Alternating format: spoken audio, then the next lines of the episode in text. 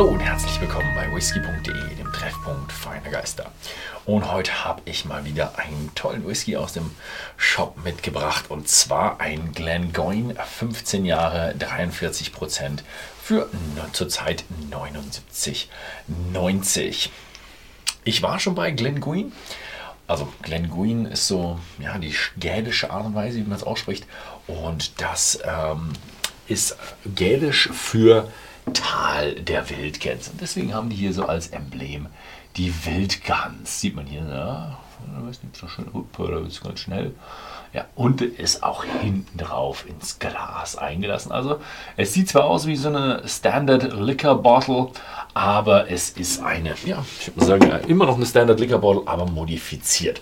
Also keine 100% Standard Liquor Bottle, sondern ja, ein bisschen cooler mit dem hinten eingelassenen.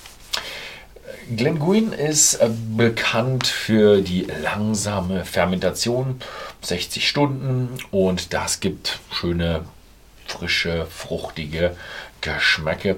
Und hier der 15-Jährige ist jetzt ein, ja, ein First Fill, Mischung aus First Fill und Sherry-Fässern. Mhm. Schöne Geschichte. Zu was aktuelles ist, jetzt ist er gerade wiedergekommen. Also er ist, zurzeit ist er so neu, also wieder da. Und er soll den 18-Jährigen ablösen. Das ist natürlich ja, so ein zweistelliges Scherz. Schön, mal wieder einen 15-Jährigen zu haben, aber ja, der 18-Jährige, auch ein toller Whisky. Ja, ähm, Bewertungen gab es bei uns im Shop auch eine ganze Menge, 81 Stück. Und die Leute haben ihn mit 3,8 bewertet. Also ein solider schottischer Whisky. Ihr müsst ein bisschen aufpassen, diese Bewertungen. Wir löschen keine 1- und 2-Sterne-Bewertungen, außer wir sehen, sie sind komplett, äh, da versucht irgendjemand Bewertungen zu bomben. Ähm, und das sind richtige Bewertungen. Also es ist nicht so, wie man es halt auf Amazon kennt, wo alles 5 Sterne hat. Bei uns ist wirklich 3,8 ist, ist eine solide Note. Uns gibt es auch welche, die auch unter 3 Sterne haben. Dann weiß man halt, wie, was die Leute davon halten. Wollte ich mal so dazu gesagt haben, weil 3,5 Sterne bei irgendeiner großen Plattform ist eigentlich eher nicht so gut. Bei uns ist es schon ja, eine solide Note. Weil wir einfach, ja, wir haben da nicht, da gibt es so Manager, die da sowas machen, so oh, schlechte Bewertungen raus. Und da machen wir alles nicht. Gut, ähm, wo war ich stehen geblieben? Glengoyne. Es ist äh, so ein bisschen so ein Disput. Ich weiß gar nicht, steht Highland drauf? Ja, ich glaube schon, steht Highland drauf. Ja, Highland Single Malt Scotch Whisky.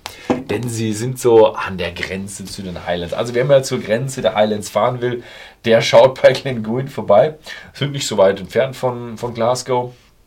Denn die Brennerei steht in den Highlands und die Lagerhäuser heißt es, stehen in den Lowlands. Ich weiß nicht, ob es genauso ist. Die Grenze ist auch ziemlich schlecht definiert. Die hat sich auch verschiedene, gab es verschiedene Highlands, verschiedene Lowlands, die Taxable Lowlands die, also die Taxable Highlands. Also es gab Möglichkeiten in Highlands auch schon früher zu brennen, weil man dann dort hinkommen konnte und manche Sachen konnte man nicht hinkommen. Das waren dann die richtigen Highlands. Aber ja, die Grenze, die offizielle Grenze soll hier an der Brennerei, Brennerei vorbeigehen und Sie sehen sich ja auf der Brennereiseite und nicht auf der Warehouse-Seite.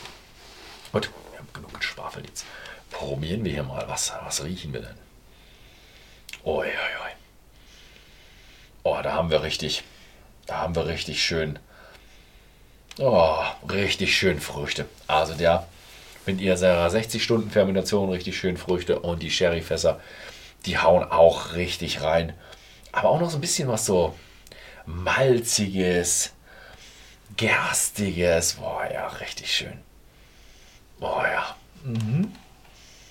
Oh ja, also das ist so ein bisschen, ja, ich wollte wollt schon fast sagen Müsli, aber dafür ist es nicht. Müsli ist ein bisschen mehr so Hafer und rund und sowas. Das ist eher so, wie wenn man am Gerstenfeld so vorbeiläuft und man riecht so ein bisschen so, ja, oder was ist, oder beim Bauern, ich weiß es nicht, wo ich den Geruch herkenne, aber ich kenne es so ein bisschen so Bauernhof, aber jetzt nicht irgendwo stinkig, sondern so, so wirklich Getreidebauernhof, nicht, nicht Tierbauernhof. Oh, schön. Hm. Hm.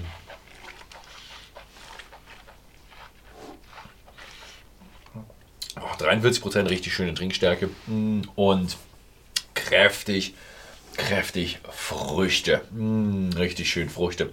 Wobei jetzt beim zweiten Schlückchen, ich hatte es zum englischen Take schon, Im zweiten Schlückchen ist er ein bisschen saurer. Vorher war er so mit tropischen Früchten und auch ja, einfach schöne Sherry, fruchtig. Jetzt hat er so ein bisschen auch noch so ein, so ein Zitrus-Thema mit drin. So, weiß nicht, Limone, Zitrone oder so in die Richtung. Mhm. Und ein bisschen, ein bisschen kräftiger, ja. Mhm. Hatte ich es schon mit 15 und 18? Also es ist jetzt der 15er, der ist wieder da. Und der 18er soll dann davon ersetzt werden. Das ist natürlich hm. schöne Nachricht, dass der 15er wieder da ist. Ein 18er geht. Oh, das, ist schon, das ist auch schon bitter ein bisschen. Hm.